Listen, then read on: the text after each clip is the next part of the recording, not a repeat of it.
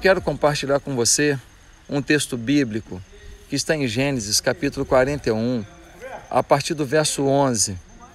Diz assim, versículo 11: Certa noite, cada um de nós teve um sonho, e cada sonho queria dizer uma coisa. Lá na cadeia estava com a gente um moço hebreu que era escravo do capitão da guarda. Contamos a esse moço os nossos sonhos e ele explicou o que queriam dizer. E tudo deu certo, exatamente como ele havia falado. Eu voltei para o meu serviço e o padeiro foi enforcado. Então o rei mandou chamar José e foram depressa tirá-lo da cadeia. E ele fez a barba, trocou de roupa e se apresentou ao rei. Gente, preste atenção nesse detalhe aqui. Olha que coisa mais forte. Um homem chamado José estava preso, estava no calabouço, mas ele lá na cadeia fez uma amizade. Ele fez uma amizade. Ele conheceu o copeiro do rei, o copeiro do faraó, e ele disse ao copeiro do faraó qual era a interpretação de um sonho que ele havia tido. Em função disso, o copeiro foi para a presença do faraó novamente e foi sabendo, sabendo que havia um homem que sabia revelar sonhos por causa do Deus que servia. Dois anos se passaram, dois anos se passaram e o faraó tem um sonho, um sonho absurdo, um sonho esquisito. Sete vacas gordas, sete espigas de milho gordas, as sete espigas depois são sete espigas magras e sete vacas magras. E as sete vacas magras engolem as vacas gordas. E as sete espigas magras engolem as espigas gordas. Veja você, que sonho doido. E o farol começa a sonhar isso toda hora. Ele começa a sonhar isso o tempo inteiro. Gente, nesse momento ele pede que todos os seus sábios revelem o seu sonho que ele sonha toda hora a mesma coisa. Ninguém consegue decifrar, ninguém entende, ninguém explica. Finalmente, o copeiro de Faraó se lembra de José e diz: Olha, Faraó, teve um rapaz hebreu que revelou meu sonho e foi exatamente como ele revelou. E então o Faraó manda chamar José, ele faz a barba, se apresenta a Faraó e ele revela o sonho de Faraó. Olha que ele acabou de sair da cadeia. E quando ele revela o sonho de Faraó, para onde ele vai? O Faraó o transforma no principal líder do Egito, abaixo apenas do Faraó. Ele se torna o vice-faraó. Ele se torna o governador, o primeiro-ministro de todo o Egito. Queridos, que coisa incrível o poder de uma amizade. Que coisa incrível o poder de um relacionamento estratégico. Quando José fez amizade com aquele copeiro, ele não tinha certeza do que aconteceria no futuro. Ele não poderia imaginar, mas uma amizade estratégica muda a sua vida. Tira você de um calabouço para o alto, para o ápice da carreira na principal nação do mundo. O que, que eu estou querendo te falar hoje? Hoje eu estou querendo perguntar quais são suas amizades.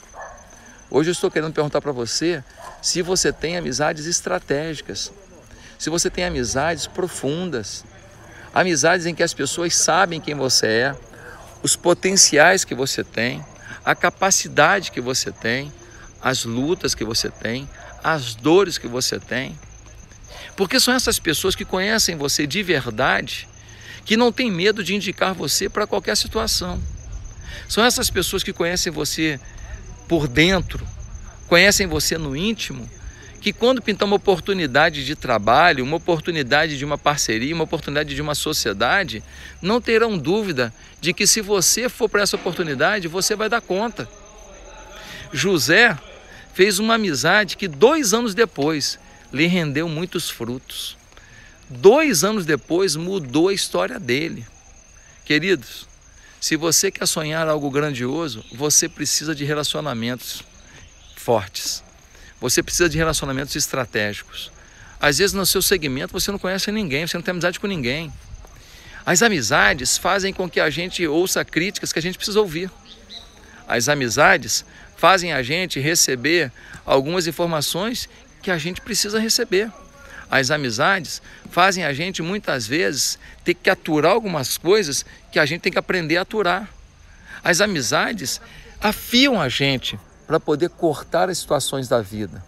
Se você não tem amizades estratégicas, você vai ficar batendo na mesma tecla anos e anos, tentando ser alguém, tentando concluir alguma coisa sozinho.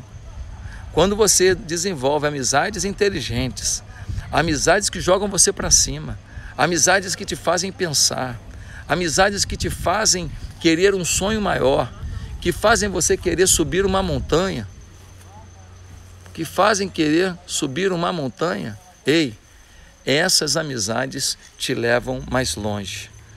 Talvez você diga: Não, eu sou muito na minha.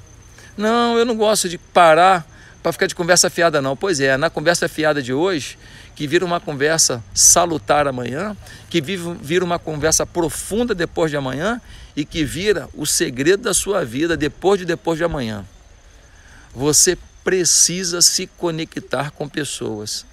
A amizade de José com um copeiro preso fez com que ele fosse alçado à função de liderança do Egito.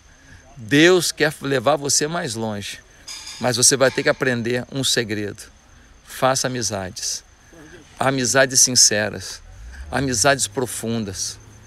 Se conecte no seu segmento de trabalho, aprenda o máximo possível com as pessoas, se conecte no seu ambiente de estudo, aprenda como que eles estão conseguindo ter mais informações que você. Se conecte na sua igreja, desenvolva relacionamentos profundos com homens e mulheres espirituais que querem servir a Deus em espírito e em verdade. A amizade, ela te leva aonde você nunca vai chegar sozinho. Ah, então eu vou ter amizade por interesse? Não.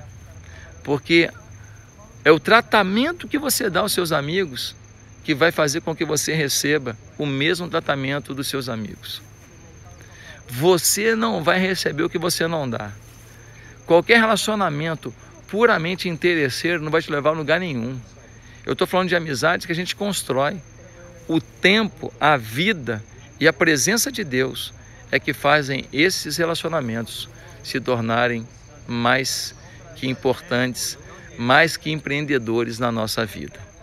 Que Deus te abençoe e que você consiga ter relacionamentos maravilhosos na sua história. Mais uma sabedoria do dia para você. Que Deus os abençoe. Eu hoje vou fazer o seguinte: eu vou deixar o de hoje gravado. Eu não vou fazer isso todo dia, não, mas hoje eu vou deixar.